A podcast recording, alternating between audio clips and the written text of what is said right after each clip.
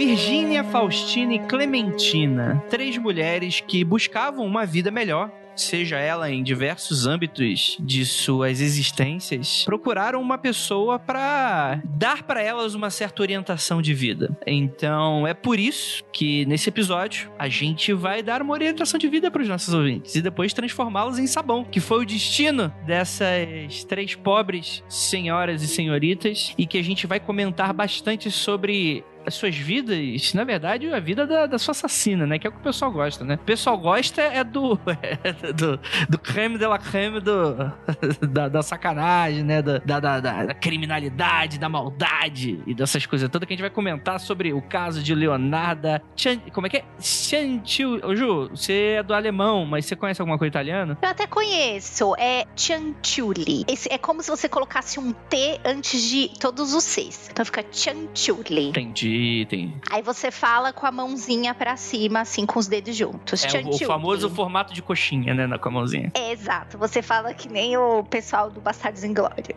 É, buongiorno. buongiorno. Você concorda, G, que é assim que se fala? Concordo. Eu tive que assistir uns vídeos pra, pra ver como é que fala o nome dela, porque eu não sabia.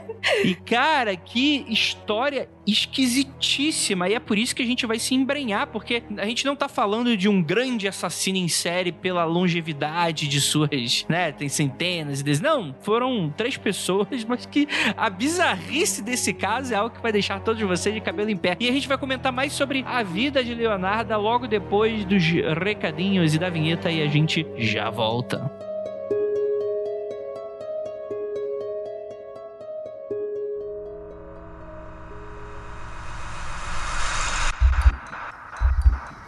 Não há nada de errado com seu áudio. Adentramos agora através dos seus sentidos. Estamos preparando você para o que vai acontecer nos próximos minutos. Além do que conhece por tempo e espaço, o contato com algo além. Não conte para ninguém e nunca olhe para trás, pois este é Mundo Freak Confidencial.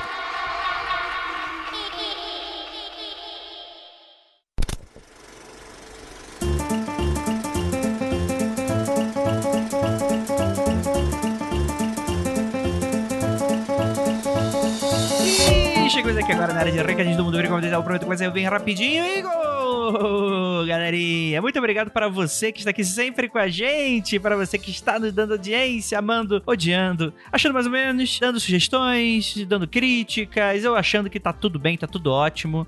Galera, muito obrigado por mais um download desse seu Mundo Free Confidencial. O episódio ficou divertidíssimo, espero que vocês gostem. E estou aqui para dar recadinhos super rápidos, ultrassônicos, que vão diretamente entrar no seu ouvidinho.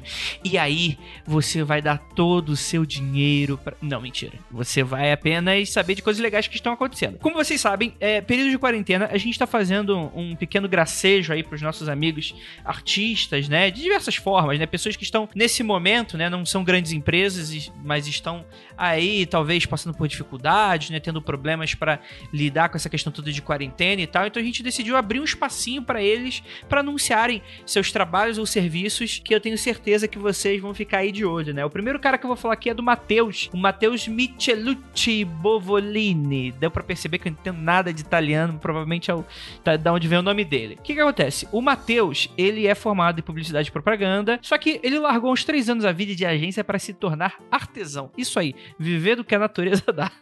um grande abraço aí pro Matheus. Ele conheceu a técnica de mosaico em uma viagem e ficou completamente encantado. E cara, ele se tornou um artista mo mosaicista. Eu nem sabia que essa palavra existia, além de pintor e muralista. Então, para você que está interessado em trabalhos manuais, para você que está interessado em decoração de casa, painel de parede, para coisas bibelôs bacanas para você ter em casa, dá uma conversada lá com o Matheus, eu vou deixar aqui não apenas a loja dele lá no Elo 7, como também o Instagram dele para você dar uma olhada no trabalho que, cara, é muito legal porque o mosaico não tem limite pro que você quiser fazer. Até mesmo se você curtir umas paradas mais de terror e tal, dá uma conversada com o Matheus, entra em contato com ele e fala: pô, Matheus, adorei o teu trabalho, pirei nas peças, será que, putz, tô quero no painel de casa, eu quero aqui a Bíblia Satânica e mosaico. Aí você conversa com ele. Ou não, eu quero a, a, a pomba da paz. Aí você coloca a pomba da paz também. Que nosso, a, a gente é um podcast ecumênico, tem de tudo aqui. Se colocar lona vira circo, se colocar grade vira hospício, né? Esse, esse é o Mundo Freak, seus produtores e seus ouvintes também. Vou falar aqui também da Alessandra. Cara, a Alessandra é uma fofíssima. Mandar também um grande abraço para ela, um grande beijo na sua bochecha, porque ela é uma pessoa que eu já encontrei em eventos, inclusive, já esteve no SP Fantástica, e ela é responsável pelo estúdio Vulpes, né? É, é mais ou menos a imagem dela. Ela é ilustradora, é designer gráfica freelancer e, enfim, utiliza técnicas tanto tradicionais quanto digitais para transformar ideias em realidade. Sejam elas ficcionais ou não, né? De histórias fantásticas, né? Ela produz prints adesivos, marcadores de livros, cadernos artesanais. Cara, você tem um livro, você quer transformar aquele universo da literatura teu e, e colocar os personagens em tela? Conversa com a Alessandra.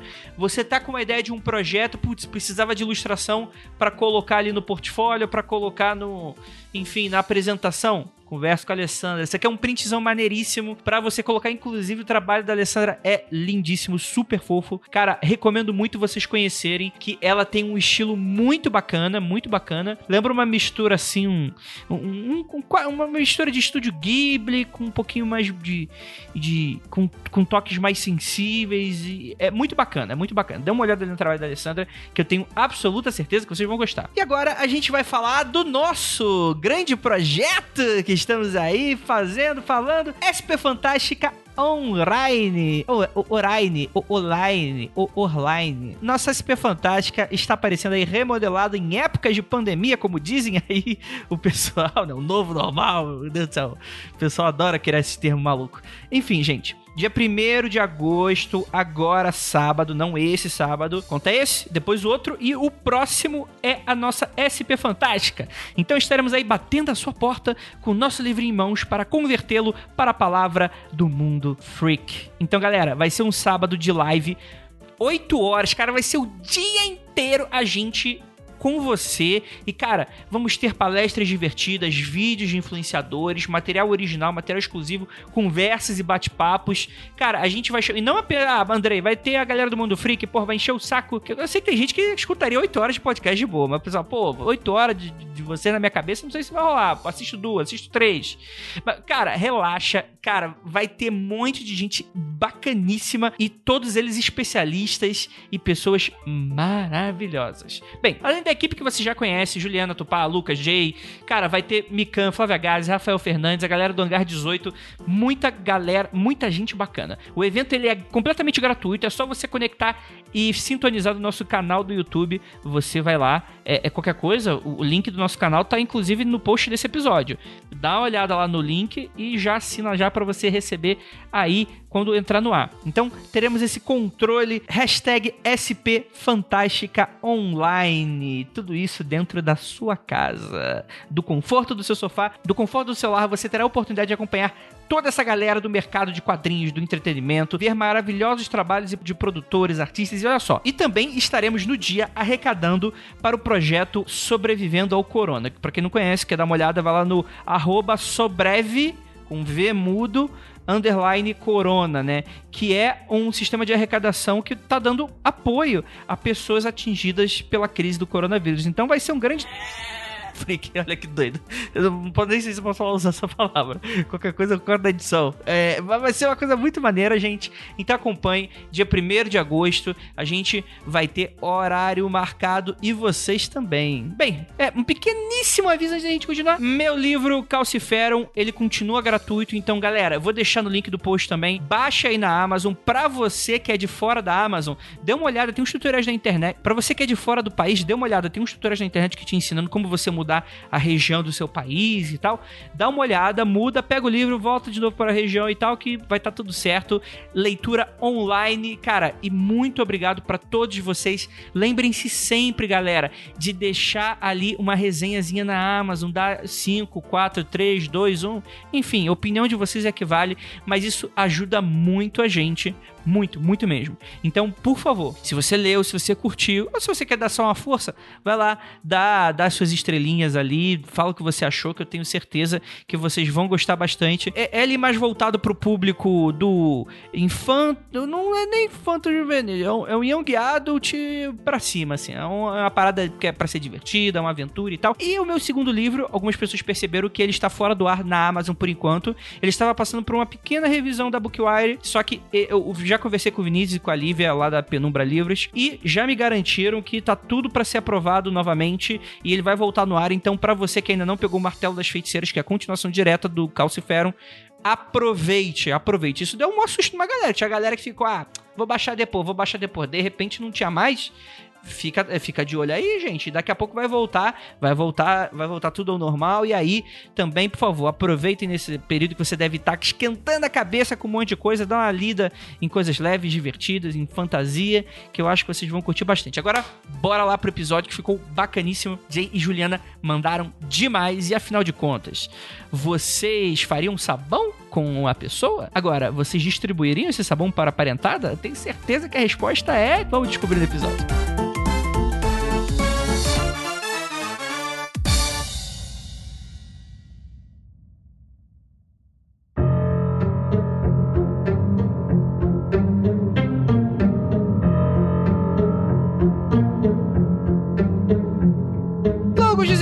Noite, queridos ouvintes. Aqui é o seu host, o André Fernandes, escritor podcaster, e estou aqui com uma miríade, uma, uma constelação de duas estrelas comigo, né? Para me ajudar, temos aqui ela, nossa queridíssima oracular, que gosta de fazer sabão, Juliana Panzelacqua. Depois desse episódio, a expressão fica, vai ter bolo, vai tomar uma, um outro imaginário na cabeça de vocês, viu? Meu Deus. E temos aqui ela também, nossa queridíssima Jay. E aí? Olá, Olá! Se vocês sempre estão aqui ouvindo minha voz falando sobre física, hoje nós vamos falar sobre crime. Não física. É, Jay, eu vou te... como assim a gente vai falar sobre física? Eu peguei, peguei perguntas aqui, por exemplo, será que dá para você desmembrar um corpo em 12 minutos? Qual a força necessária que você emprega para quebrar um osso? Poxa. Pior que dá, viu? Tem um monte de assassino aí que cons conseguiu dissolver muita gente rapidinho e ninguém percebia. E detalhe, ainda jogava na privada e dava descarga. Olha aí, rapaz. Dá as invejas dessas descargas de gringo, né?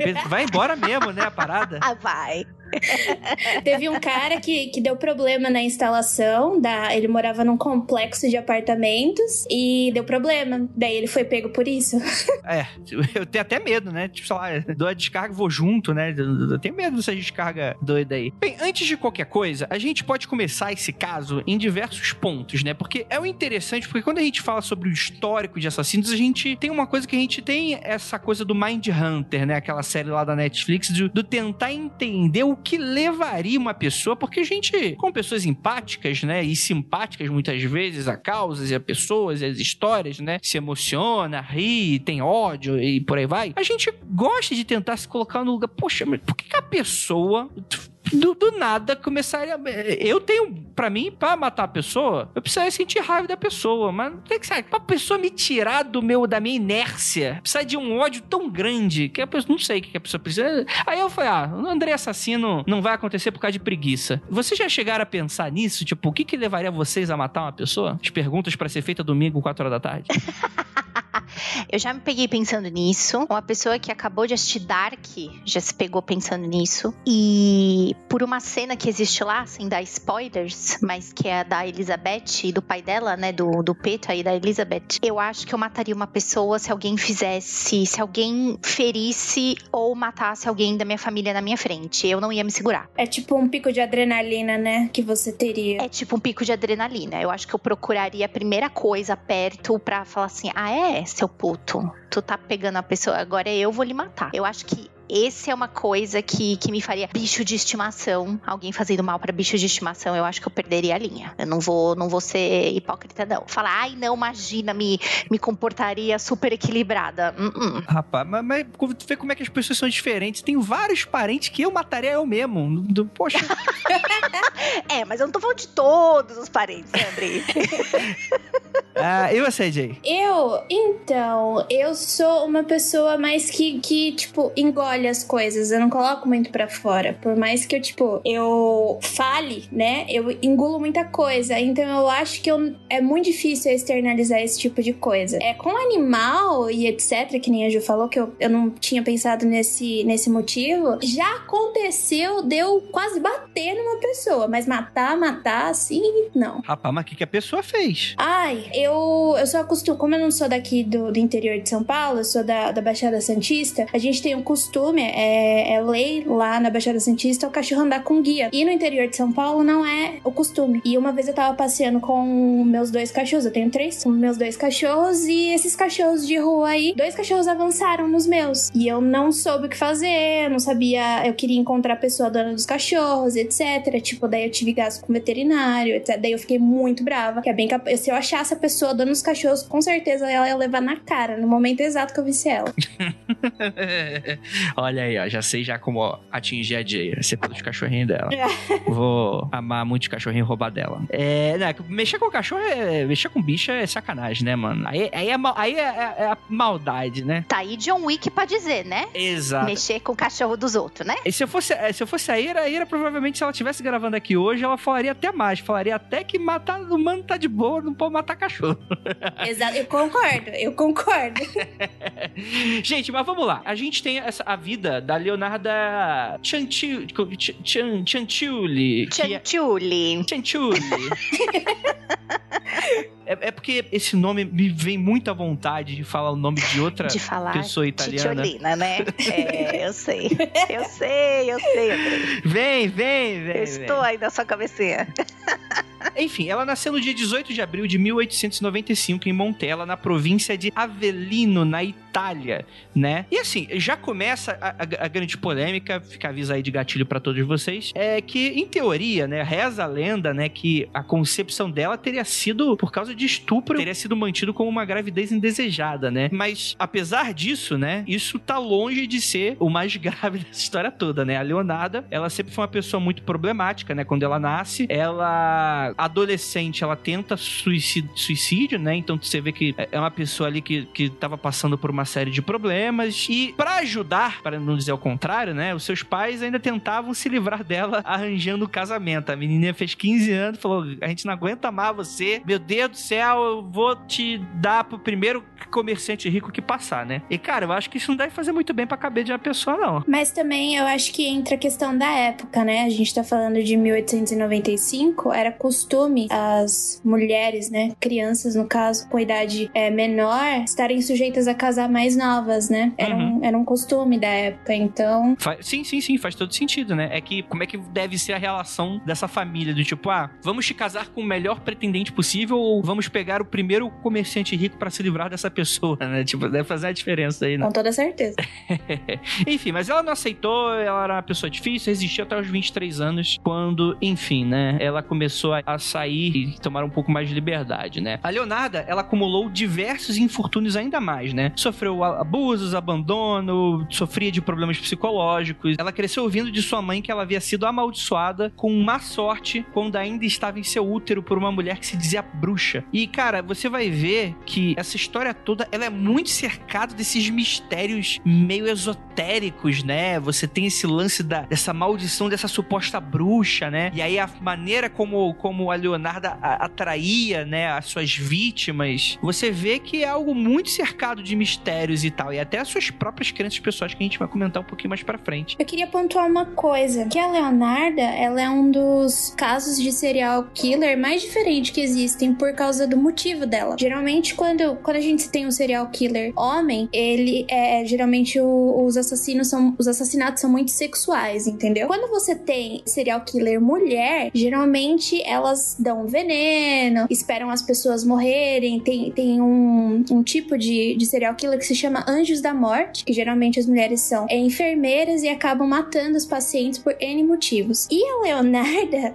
ela não tem nenhum desses motivos. Ela é um fato pontual muito mesmo diferente. E eu acho que é isso que torna ela importante de se falar. Exato, né? Quando a gente fala muito de serial killer, até juntando aí com o que a Jay já trouxe, muitos, não todos, né? Mas muitos é, assassinatos de serial killers têm sexo envolvido, porque isso tem muito a ver com poder, né? Qual é o poder que eu, que eu posso exercer sobre outra pessoa? Como é que eu posso fazer isso? E tem inclusive um monte de outras é, outros locais, inclusive séries aí muito famosas, enfim, que fala muito sobre isso, né? Que sexo não é sobre sexo, sexo é sobre poder. É o quanto de poder que você tem sobre o outro, né? Outra coisa também, juntando ao que o Jay acabou de falar, né? Você tem motivações de serial killers femininas, a gente pensa assim, ah, isso tem tudo, tudo a ver com, ah, é o amor, a pessoa tá fazendo isso por amor, mas tem muita coisa também que fala sobre amor materno, né? Essa tentativa de proteger o seu rebento se livrando de tudo em volta. Isso é treta, né? É, e também tem aquelas que matam os próprios filhos, né? Pelo fardo de carregar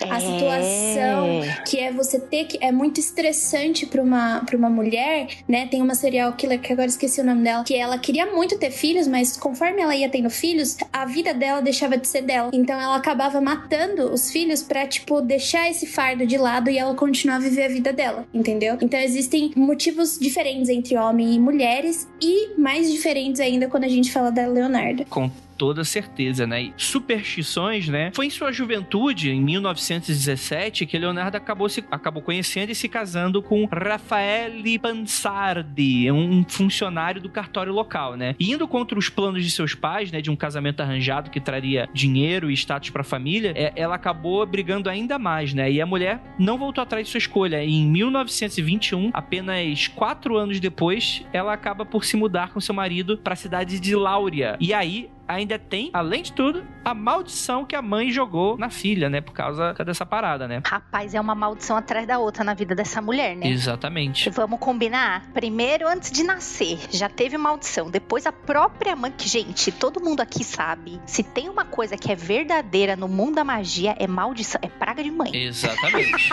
a mãe fala assim: leva o guarda-chuva que vai chover, minha filha. Você fala, imagina, mãe, tá mó solão. Cara, dois minutos depois que você tá na rua sem o guarda-chuva, começa a chover. Todo mundo mundo tem que dar o braço torcer que praga de mãe é um negócio que pega. Então, eu não vou duvidar dessa praga de mãe aí dela, não. E não só da sua mãe, né? De qualquer mãe. Qualquer mãe falou para mim que vai chover, eu Sim. pego meu guarda-chuva. O DLC mãe, ele vem com esse poder aí, da, sabe, da mulher. Quando ela tem esse DLC mãe, ela tem vários poderes. Ela tem um poder de radar muito importante. Por exemplo, se ela fala assim: se eu for aí achar isso, você vou esfregar na sua cara. é, a, D, a DLC mãe, ela tem vários poderes. E a praga é um dos piores. E aí, a Leonardo, ela passou a acreditar bastante naquelas palavras praguejantes, né? Porque, para começo de conversa, né? Ela não conseguia engravidar. Nas primeiras cinco tentativas, ela teve abortos espontâneos, que é algo até relativamente comum, dependendo das primeiras gravidez ou da juventude, né? Só que foi bastante constante um atrás do outro, né? Na cidade de Laura, né? Tanto ela quanto o marido sofreram com desemprego, passaram fome, tiveram a casa invadida e a Leonardo ainda chegou a ser presa por fraude. Já em 1927, 10 anos depois de casada, Rafael, né, o marido, foi preso por fraude e três anos depois sua casa em Lacedônia foi destruída pelo terremoto Ipirina, forçando eles a se mudar definitivamente para Correggio, onde ela abriu uma pequena loja e passou a cozinhar para a vizinhança, conquistando um certo até respeito e autoridade. Então você vê que é uma vida meio desgraçada, né? Aí realmente só não sei nem se o Grosso resolve aí nessas essas histórias aí. O que, que você faz numa situação dessas? O que, que você recomenda, Ju, pra pessoa que tá passando por uma maré de, de azar? Sente e chora. não, não.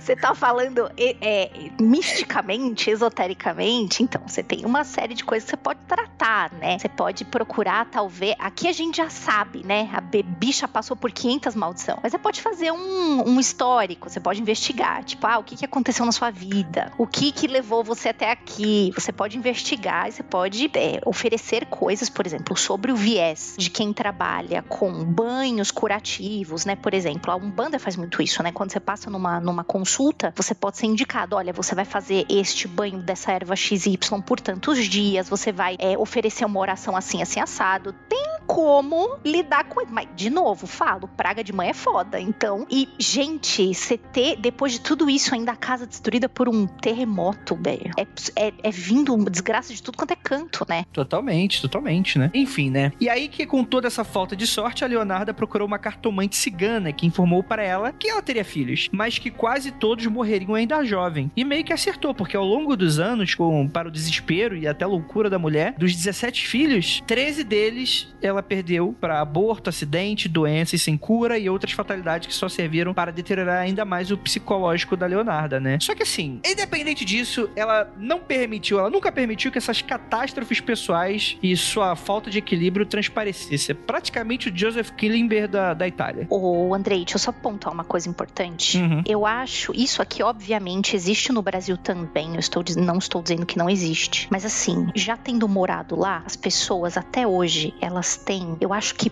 passa o preconceito. Elas têm uma visão do cigano, do povo romani, de, de, de, de quem quer que seja, que esteja dentro deste aspecto, esse espectro que a gente, por muitas vezes erroneamente chama de cigano, um preconceito gigantesco o que existe de história, conto popular dentro dos países europeus, que ah, foi porque uma cigana viu isso na minha vida que minha vida degringolou ou tal. Gente, isso é muito comum e isso fala muito sobre a cultura, de como eles são vistos como é, inimigos porque ah, são, não tem pátria, estão sem, por aí sem era nem beira. Então, assim, isso é importante a gente olhar também um pouco nessa história, porque isso traz ao imaginário coletivo europeu uma força bizarra de tipo, uhum. tipo, ah, ó lá, se meteu com um cigano, se fudeu, sabe? Umas coisas assim. E isso Sim. é muito triste e existem, inclusive, relatos bem, bem modernos aí. Tipo, mês passado tinha uma galera falando sobre isso, de, de como ainda há um preconceito gigantesco contra um espectro gigante, super diverso de pessoas que são nomeadas erroneamente, botada tudo na mesma sacola e numa sacola totalmente errada. Uhum. Mas esta não é meu lugar de fala, quem devia estar tá falando aqui era a Larissa, mas é muito complicado e a gente precisa ver que isso também tem um peso para quem tá ouvindo essa história na Itália, por exemplo. Sim, tem alguns livros do Stephen King, né? Maldição Cigana cigana, né? Eu ia falar assim. exatamente isso, que o meu primeiro contato com qualquer tipo de história de ciganos foi A Maldição do Cigano, que é um livro do Stephen King fininho. Acho que virou até um episódio curto de algum seriado de terror. É um conto bom, porém ele recebe a maldição de um cigano e vai acontecendo um monte de coisa errada com ele. E foi o primeiro contato que eu tive com isso. É isso aí, fica aí o alerta aí, por favor. No Brasil é um pouco mais difícil, eu, eu particularmente nunca vi, mas é claro que não é porque eu não vi, não existe, mas realmente isso tem um peso completamente diferente para a Europa, né? Que, enfim, né?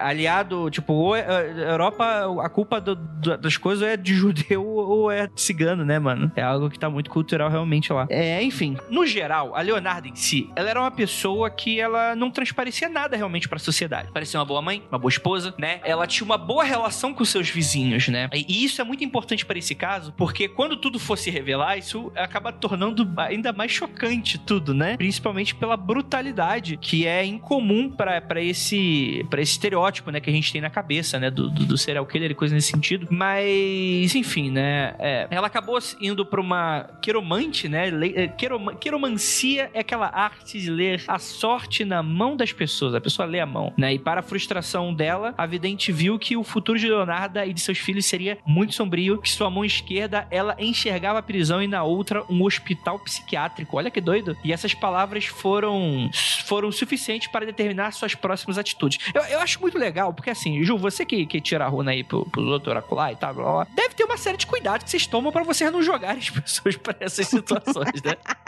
Ser o gatilho é... pra psicopatia dos outros, né? Exatamente. E assim, todo, é, existe todo um cuidado de como você fala as coisas para as pessoas, né? Porque assim, você acaba, quando você entra numa consulta, às vezes a pessoa, né? E eu falo às vezes, mas no fundo eu tô falando sempre, você vê umas coisas extra ali que a pessoa não tá perguntando para você, né? E aí vai muito da sensibilidade do, do, de quem está lendo isso e também da honestidade, que a gente vai ver também, né, um pouco mais para frente nesse caso, que tá aí são outros 500, mas assim, você precisa saber como falar também. Você precisa saber jogar isso, né, pra, pra pessoa corretamente, porque senão fi, vai, você vai acontecer agora. Olá, Jay? Pode me dar bronca que eu vou falar merda, hein? Porque aí vai acontecer um, um paradoxo de bootstrap porque você previu uma coisa e a pessoa fica com aquilo na cabeça, aí pra, naquilo vai acontecer, ela mesmo causa aquilo, e aí você não sabe se ela causou, se foi por causa do que você disse ou se já tinha que ser causado. Enfim, fica uma merda. Então, assim, você tem que tomar muito cuidado quando você fala com as pessoas. Você tem que ir perguntando: olha, o que, que pode ter levado a acontecer isso, isso e aquilo. Porque, gente, tudo é o jeito de falar e de passar mensagem, né? É treta, né? Você já pensou? A pessoa chega para você, André, e fala: ó, tô vendo na sua mão que a ira vai dar um golpe de estado, vai pegar todo mundo freak pra ela, vai botar você para fora de casa. Como que você recebe uma notícia dessa? Como que você ouve um bagulho desse? Tipo, né? É, também tem muito a ver com o que você recebe, como você recebe a mensagem, né? Como você também passa a sua, a sua responsabilidade como pessoa que está tratando lá e vendo as coisas, né? Como que você passa essa mensagem também? É, é treta isso aí. A Ju falando assim me lembra muito de uma situação que eu tenho em. Eu, eu dou curso de astronomia, né? Astrologia? Como é que é? Qual é o ascendente? Não. Às vezes eu dou o curso pra criança, né? E daí eu chego naquela fatídica parte que eu tenho que falar que o nosso Sol vai morrer. Porque ele vai morrer, ele vai explodir. E todos os nossos planetas do sistema solar vão ser engolidos por, por ele. É uma coisa que vai acontecer. Como é que você fala isso pra uma criança que é, ela tá ali sensibilizada com o que você tá falando, dentro de um, um lugar que é pra ela aprender coisas e se divertir também? Você entendeu? Várias vezes eu já comentei sobre esse fato e algumas crianças meio que me puxaram, tia, é verdade que vai todo mundo morrer? Daí eu, tipo, não. eu, não, calma, vai demorar muito mais tempo. Então eu gosto de enfatizar bastante o tempo, né, que vai demorar. Porque senão as crianças ficam super impressionadas e elas vão aterrorizadas pros pais, né? O que, que, que causa na cabeça dessa criança quando você fala isso? Então é isso que a Ju tá falando. É a sua responsabilidade de transmitir o que você sabe para outra pessoa. Sim, com toda certeza.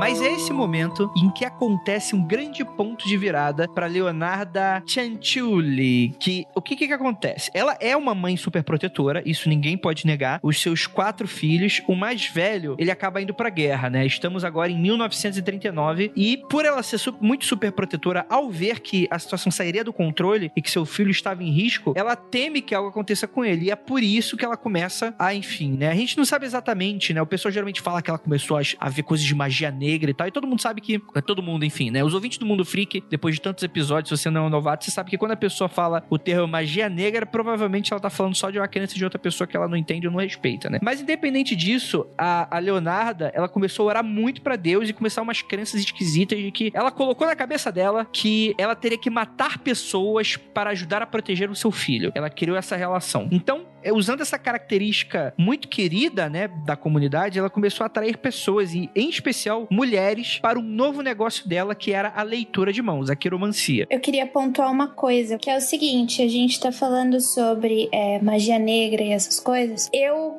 leio muito sobre serial killer, é quase um hobby meu. Eu gosto muito de ler sobre isso. E de tudo que eu já li e já vi, eu nunca vi nenhum serial killer que mata em nome de alguma religião, a não ser que ele esteja zoado das ideias. Porque geralmente tá. Calma, calma aí, calma aí. calma aí, calma aí, calma aí, calma aí. Acreditar na religião é usar as ideias, mas matar a pessoa não. É, é, isso que você tá falando. Não, então, não, o que eu tô falando é que, tipo, ele nunca matou em prol a religião, entendeu? Sim, sim, nunca sim. pegou o, o pano à religião para falar assim, ah, eu mato por causa de tal religião. Mas isso só aconteceu duas vezes e em um desse, desses casos o cara tinha esquizofrenia, que é o David, é o chamado filho de Sam, que ele falava que o cachorro do vizinho dele pedia para ele matar as pessoas em nome de um demônio. Exato. Tá vendo? Rapaz, o, o, o cachorro do vizinho dele era o Mr. Pickles. que medo. É, ele virou. Depois ele pegou. Depois que puxaram a ficha dele, viram que ele era esquizofrênico. Depois ele falou que ele ouvia vozes e ele não sabia de onde ouvia essas vozes. E tem outro caso também do. De, acho que o nome dele é Richard Ramirez, é chamado de Night Stalker, que ele matava em prol do satanismo. Colocava lá os pentagramas de cabeça para baixo na cena do crime, etc. Isso, cortava os pulsos. Beijo American Horror Story. Se você assistiu a última temporada do 1984, tem lá o Richard Ramirez. Aliás, ele é bonitaço, mas enfim.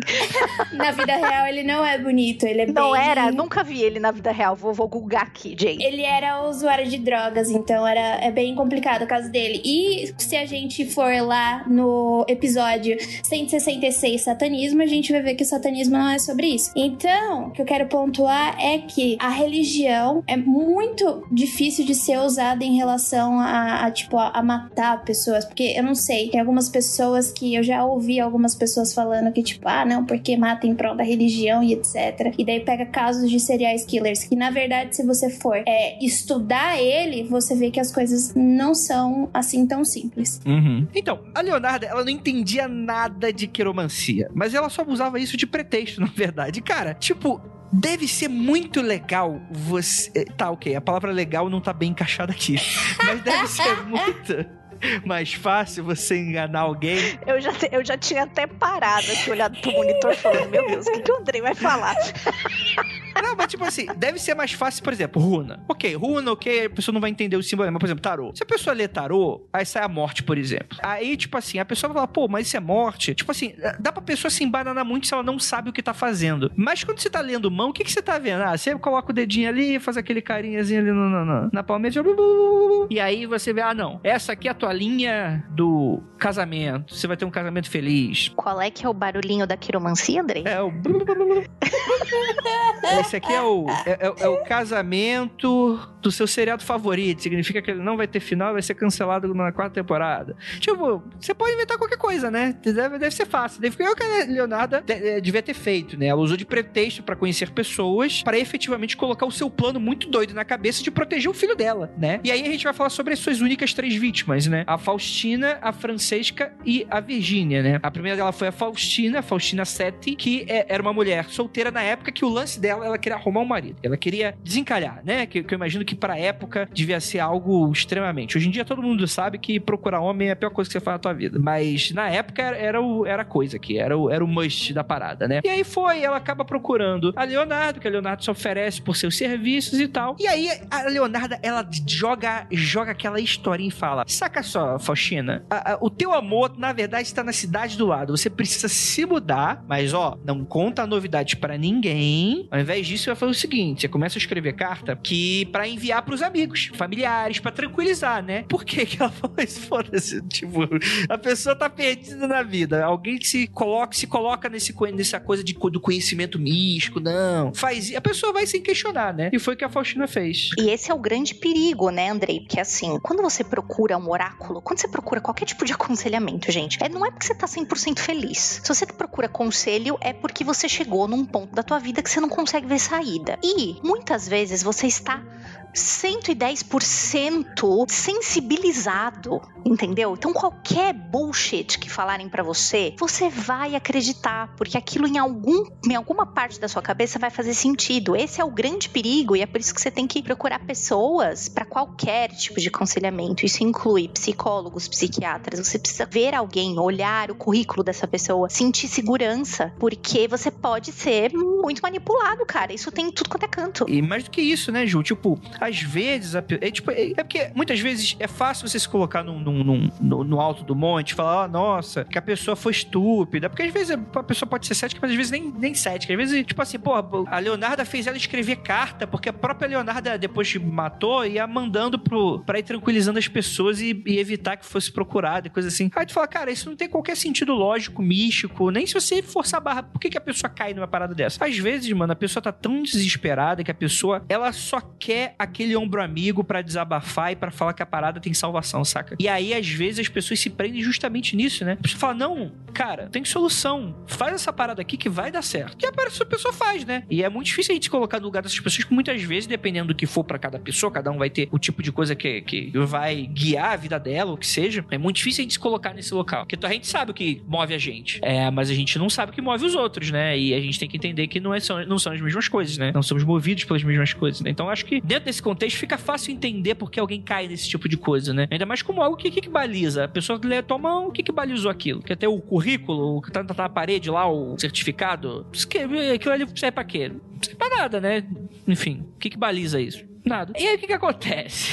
No dia da partida da Faustina, quando ela falou, vou me mudar. Peguei, peguei minhas trouxas, vou me mudar. Mas a gente for passar ali na Leonarda para pagar os serviços dela, porque a Leonarda mandou muito bem. E aí, a Leonarda, pô, vem aqui pra minha casa, toma aqui essa tacinha de vinho. Que tá, não, não liga pra essa coisinha branquinha flutuando no vinho, não. Isso aí é porque o vinho, a garrafa de vinho tava guardada há muito tempo. Aí você sabe, né? Tava meio sujinha ali a tacinha. Aí, enfim, ela foi drogada, a Faustina, e é até meio desconcertante, né? Porque a Faustina deu aquela desmaiadinha, ela nada foi com o machado e pá, e acabou. Logo depois, a, a menina desmaiou, a, a Leonarda veio com tudo, né? E aí a Leonarda desmembrou o cadáver em nove partes, coletou o sangue numa vasilha e os guardou no armário. Ela dissolveu os restos da Faustina com soda cáustica e os descartou numa das fossas perto de casa. E ela então pegou o sangue coagulado, o secou no forno, moeu e misturou com a massa de doce que vendeu para seus clientes e também ofereceu para a própria família. Eu vou falar que essa parte da família eu entendi, a Leonarda. Parte da família é justificada. Você já tá fazendo isso, porra, vamos, vamos aproveitar, né? É isso aí. Mas, cara, e isso é o que a gente tava falando, né? É um crime muito brutal, né? É, é, de uma brutalidade que você fica muito. Você esperaria isso de um, de um serial killer masculino, né? Não de, um, de uma dona de casa vazia, né? E o mais legal que a gente precisa lembrar é que a dona Leonarda tinha 1,50 de altura e pesava, sei lá, tipo 50 e tantos quilos. Ela era muito mirradinha. Esse é o toque do chefe nessa história. Que você imagina uma pessoa miudinha, com um machadinho na mão, com uma carinha de desmembrando alguém, bicho. Isso é muito bizarro. É o que dizem, né, Ju? Quanto mais baixo, né, mais próximo do inferno. Então. Como é que é essa história? é que eu sempre ouço, eu sou pequenininha, né? Eu sou pequenininha e eu sou meio brava. Eu não, não tenho muito paciência com as coisas. Daí teve uma vez que alguém falou pra mim, né? Ah, mas o problema da Jay é, é o tamanho dela. Eu olhei assim, como assim meu tamanho? Assim, ah, quanto menor, mais próximo do chão, né? Mais próximo Olha. do capeta. Deu, nossa. que pessoa agradável, né? Ai, ai, nem lembro quem foi, mas ficou marcado.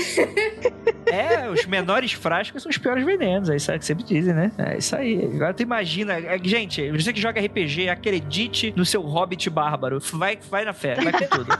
Hobbit bárbaro, que bonitinho.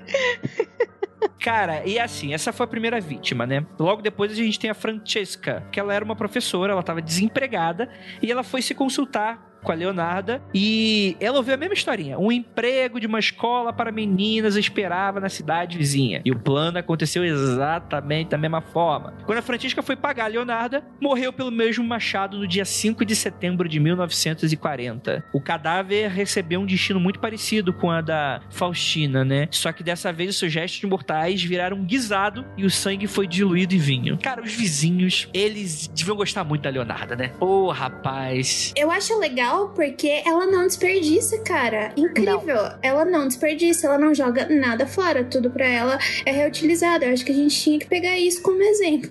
Brincadeira. Os vizinhos falavam, gente, mas tem um negócio especial na comida de Leonarda, né? Um tempero com amor, tão gostoso. Uhum, exatamente. Ó, a terceira e última vítima foi a Virginia Cacioppo, que ela era uma ex-cantora que foi submetida para o mesmo plano de assassinato da vidente. E só que para ela, a Leonardo afirmou ter encontrado um trabalho como secretária de um empresário misterioso em Florença. E no dia 30 de setembro de 1940, Virginia foi mutilada e parte de seu corpo foi derretido para fazer sabão. Olha aí a medo da criançada. Segundo Leonarda, aí, cara, e isso é legal, né? Porque mais pra, mais pra frente, né? Quando a Leonarda é presa, né? Os promotores iam falar do caso, não, porque essa pessoa fez. E quando os promotores erravam, a Leonardo ficava puto. Porra, não foi isso não, foi o seguinte. Aí, mano, ela descreveu o caso na maior cara lavada do mundo, né? Ela falou, por exemplo, que a Virgínia, a carne era gorda e branca depois de dissolvida e misturada com uma garrafa de colônia. Cara, e se transformou num sabão cremoso. Cara, eu, eu fico imaginando, deve devia ser um sabão gostosinho, mano. Um sabão cremosinho, assim, um fizinho. Foi, passou na cara, naquela cena de comédia, cara, vai passar na cara, passa no rosto, passa na bochecha, no queixo, passa no sovaco, no subaco, né? Passa, meu Deus do céu, passa no bumbum. Eita ferro, eita capim. É, se você achando o pessoal ali do Clube da Luta muito visionário, olha lá, nossa amiga fazia isso muito antes. Sensacional. Ó, segundo ela, ela abre aspas, segundo a Leonardo, obviamente, porque a Virginia não pode mais falar mais nada, né? Abre aspas. Ela acabou no pote como as outras duas. Sua carne estava gordurosa e branca quando derreteu. Adicionei uma garrafa de colônia e, depois de muito tempo fervendo, consegui fazer um sabão mais aceitável. Dei barras a vizinhos e conhecidos. Os bolos também eram melhores. Aquela mulher era realmente doce. Ai, meu Deus do céu. Meu Deus. Ferro. Mas é que tá. A carreira de serial killer da, da Leonardo, ela durou pouco, porque depois do, do sumiço da, da terceira vítima, né, da Virgínia, o pessoal começou a ficar meio suspeitando que algo havia acontecido, porque a galera ia pra casa da Leonardo e o pessoal some. Não, que coisa estranha, né? Enfim, entraram em contato com a polícia e a assassina foi presa. E de cara, a Leonardo ela não confessou os assassinatos. Só que qual é a parada? Os detetives, né, as pessoas que estavam interessadas em investigando o caso, começaram a desconfiar que, na verdade, os crimes aconteciam pelo filho ou com a ajuda do filho dela. Aí, como ela era uma ela falou, ela acabou confessando para que, enfim, o, o, a parada recai só pra ela, né? Só que aí a pessoa deve estar tá falando, poxa, mas vai que foi o filho mesmo e a mãe só se colocou, já que ela era super protetora, a mãe se colocou no lugar. Você vai ter a reviravolta daqui a pouco, ouvinte, um segundinho. Ela acabou confessando todos os crimes, né? E, e isso chocou bastante as pessoas, né? Porque ela, ela demonstrava essa frieza indiferente, tão comum, né, em histórias de serial killers. E ela ainda ficou corrigindo, como eu falei, ela corrigia os detalhes quando o promotor, o investigador errava algum detalhe, etc. Em 1946, ela foi condenada a 30 anos de prisão e mais 3 num hospital psiquiátrico penitenciário, exatamente como a vidente tinha previsto para ela. Cara, é muito doido isso, mano. Ju, você tem a vizinha, muito da senhorinha, baixinha, mãe, é, mulher, dona de casa, e chega e fala: toma um sabãozinho. Já me deu um bolinho de presente. É, eu não sei. Isso aqui tá muito Midsommar para mim. Não sei se eu tô bolinho com sangue. É, tá complicado. Esses europeus são muito doidos, gente. A moral da história é não se meta com europeus. Exatamente.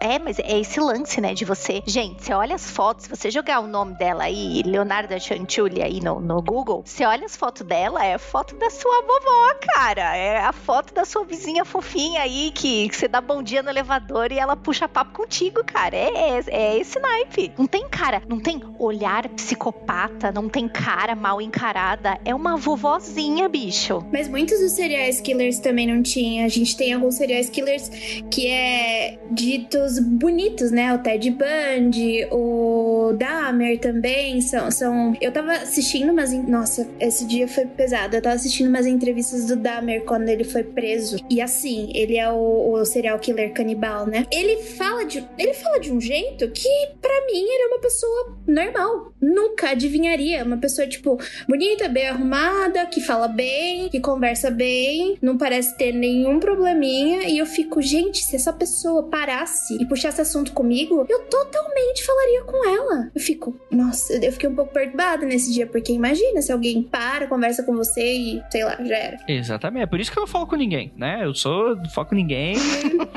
Exatamente por causa disso. Eu tenho medo, rapaz. É isso, não é porque eu não gosto de ninguém, que eu sou antissocial e antipático, é porque eu sou, sou temerário a meus. Enfim. Gente, a, história da, da Leonardo é mais ou menos essa, né? E aí o que, que acontece, né? O pessoal falou: ah, essa baixinha, essa hobbitzinha aí, próxima do inferno, tá falando que matou, esquartejou um milhão de pessoas? Duvido, foi o filho dela. Aí foi colocado para ela pelo juiz, falou: Ó, oh, um desafio para você. Você vai pro necrotério agora. Eu vou te dar uma serra na tua mão. Se tu conseguir arrancar a perna do cadáver em menos de 12 minutos, você é culpada. Ela foi lá e cerrou a parada, mano. Você bobear deve ter até batido o recorde mundial. E aí ela foi condenada, né? Ela passou. É, é ela foi condenada a 30 anos, mas acabou passando só 24 e o restante da vida ela passou em manicômio. Cara, que doido, né? Fabricante, ela ficou conhecida como a fabricante de sabão de Correggio, né? E enfim, ela acabou morrendo aos 76 anos após deixar documentado sua autobiografia Os Vestígios de uma Mente Apoiada num Complexo de Deus que acreditava que poderia controlar a vida dos outros enquanto comiam as provas para evitar suas próprias maldições. Olha que doido. Ah, e, e, gente, que, que, o, que, o que falar? Eu fico me perguntando o que que uma ela teve 17 filhos e perdeu quase tudo por aborto e doenças. O que, que isso deve fazer com a cabeça da mulher? Porque, por exemplo, eu lembro muito da Adele falando quando ela teve o filho dela, que ela entrou em depressão pós-parto. Isso a gente tá falando de um filho que nasceu e sobreviveu. Imagina se você tá tentando filho, acontece isso 17 vezes, você perde, eu não sei, deve dar um, um, um curto-circuito no cérebro da pessoa que, olha, eu não fico tão abismada de, desse tipo de coisa acontecer, ainda mais quando você não tem, tipo, nenhum tipo de apoio psicológico, né? Se a gente já fica super estressado por causa dos motivos diários, é, trabalho, faculdade, filhos em casa, etc., imagina o que acontece com essa pessoa, você entendeu? Com toda certeza, né? E você, Ju? O que, você tem a falar? Cara, é bizarro. Tem um, inclusive eu, na, nas minhas pesquisas, eu achei um vídeo no YouTube, obviamente, que é tudo em italiano, mas é de. Eu entendi que era uma mini entrevista com ela, assim, ela falando. É muito assustador, cara. É exatamente isso que a Jay falou. Tipo, você nunca vai falar que uma pessoa dessa deu Boa Noite Cinderela pra amiguinha e desmembrou ela em vários pedacinhos e que fez sabão de alguém ou que fez bolinho. Nunca você vai olhar pra essa pessoa, mesmo ela estando dentro do hospital psiquiátrico, que essa entrevista ela tá dando dentro do hospital psiquiátrico. E assim, a gente tá falando aí dela ter falecido em 1970 70, gente, não é muito longe, não. Tipo, não é um negócio mega antigo. Ah, porque. Gente, é muito novo. É muito novo. É bizarro. Eu tava lendo uns, uns dados que, por exemplo, todo mundo acha que tem muito serial killer nos Estados Unidos. Realmente tem. Se eu não me engano, o último dado foi de 2010. 50 serial killers é, espalhados pelo mundo. Pelo mundo não, pelos Estados Unidos. Só que se você leva em consideração a densidade demográfica dos Estados Unidos, não é tanto seriais assim. Quando você vai para a Europa, por exemplo, deixa eu pegar é, a Inglaterra, que tem uma densidade menor, densidade populacional menor, acontece mais ou menos 18, é tipo, a, a divisão era 18 serial killers no, no, na Inglaterra e 0.8 nos Estados Unidos, você entendeu? Então, imagina isso espalhado pelo mundo inteiro. Tem muito serial killer, por exemplo, na Colômbia, que eu já li um monte. Eu fico. Aqui no, no, no Brasil, a gente tinha o Pedrinho Matador, vocês já ouviram falar dele? Uhum. Que o cara matava a troco de nada. A troco de nada. Entendeu? E você olha, as, fui olhar as fotos dele, assim, ele mais velhinho agora, parece uma pessoa normal. Pois é, muito doido isso, né, cara? E é, é a gente tem pouca oportunidade de falar aqui no Mundo Freak sobre casos como esse e tal, mas realmente é algo que eu, eu entendo, eu entendo essa, esse interesse. Eu, eu particularmente não tenho, mas eu entendo esse interesse que as pessoas têm em histórias de serial killers, assim, porque é o que a gente tem hoje hoje do daquele sentimento, né? Você imagina que, sei lá, um humano evolutivo ali, pré-histórico, com medo dos animais e tal. E é claro que, obviamente, existem violência nas grandes cidades, existe toda essa questão toda, mas eu acho que existem. O serial killer oferece essa miríade de sensações do, da coisa do predatório, né? Dessa coisa do você pode ser vítima a qualquer momento sem estar tá esperando algo, né? Do, do, do bicho que vem do arbusto e pega você e acabou, né? E eu acho isso muito doido, cara porque não dá para entender, né? Como a gente tava falando no início do episódio, é muito difícil se colocar na cabeça dessas pessoas, né? Porque, eu, eu, cara, eu não consigo me ver, tipo, enfiando uma agulha em uma pessoa, tipo, saindo tirando sangue, saca? Tipo, obviamente, né? Existem médicos e zero problema com isso, né? Existe até uma aquelas discussões de cirurgião, né? Que existe um pouco dessa desensibilidade para você não, não ser muito afetado. Então você, você desenvolve até uma certa frieza, mas eu imagino que isso é desenvolvido, né? Isso não é, não é um dom do nada você tá enfiando machado nas pessoas do dia pra noite. Isso para mim é muito alienígena. Então, eu tava eh, voltando no. É que, é que assim, eu gosto, diferente de você, eu gosto muito da história do, de crimes, etc de true crime. E esse do Dahmer, por exemplo, Andrei, não aconteceu assim nada de absurdo. É para mim é como se o cérebro desse um estalo, sabe? É, ele tava envolvido, os pais dele estavam se separando e ele ficou muito afetado, ele começou a beber muito e evoluiu tanto que ele tava tipo fazendo testes com pessoas desmembrando elas dentro do apartamento dele, sabe? É basicamente um estalo, é uma coisa muito pontual. E assim, separação de pais. Meus pais são separados. Será que isso evoluiria e eu virariam uma serial killer? Você entendeu? Eu fico pensando nesse tipo de coisa. Será? Porque são coisas, às vezes, que é tão no cotidiano. Agora acontece muito mais. Divórcio acontece agora, nessa época, muito mais. Então, imagina, eu não sei. É muito complicado. Eu também não sei dizer, porque para mim parece uma espécie de estalo que dá na cabeça da pessoa, que já é suscetível a esse tipo de coisa, somado com os problemas sociais que a gente vive, porque muitos dos seriais que eles sofreram preconceitos, não tiveram apoio psicológico, por exemplo, você tem indícios de esquizofrenia, não foram tratados, e daí evoluiu para pessoas que começaram a matar animais, etc. Então tem muitos fatores sociais, e eu acho é, um pouco triste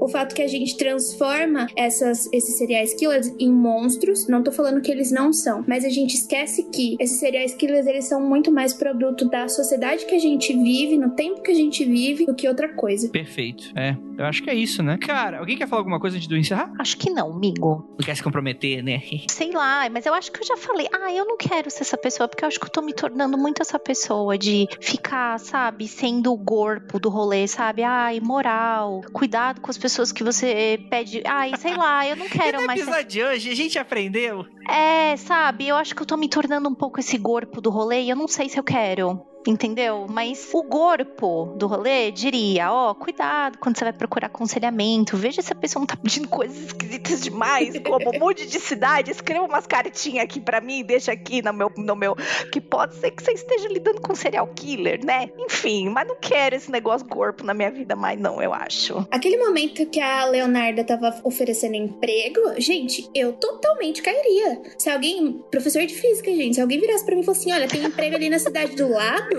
eu falo assim, onde? Rapaz, Jay, eu já, eu já fui mediadora de, de trabalho pra Jay, hein? pois é. E tu, tudo virtualmente, tudo virtualmente. Tudo virtualmente. Imagina se a, é, ainda, ó, pelo menos foi isso. Mas imagina se alguém fala, a Ju chega pra mim e fala assim, ou, oh, estão precisando de professor ali na cidade do lado. Gente, eu vou pra, que, pra onde o emprego pedir que eu vá, você entendeu? A escola, a escola é ali naquela casa que tá meio caindo aos pedaços, mas assim, é, as pessoas são legais lá. Pode ir, Jay, vai lá.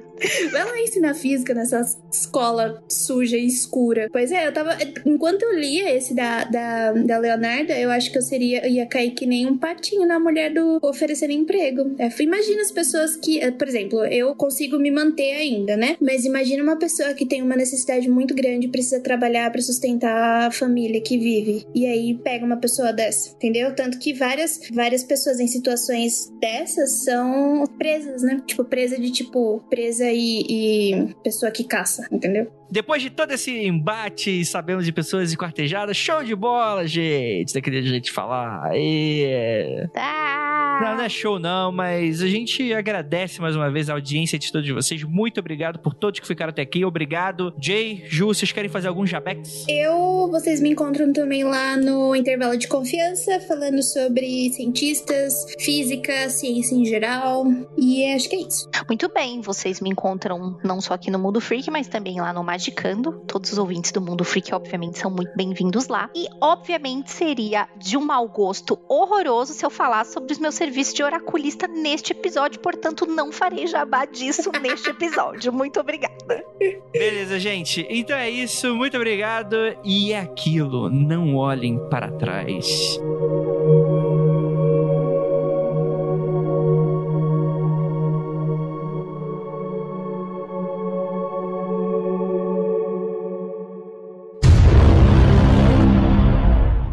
Aquilo, não olhem para trás. Porque tem a menina de 1,50 com machado na mão indo na tua direção.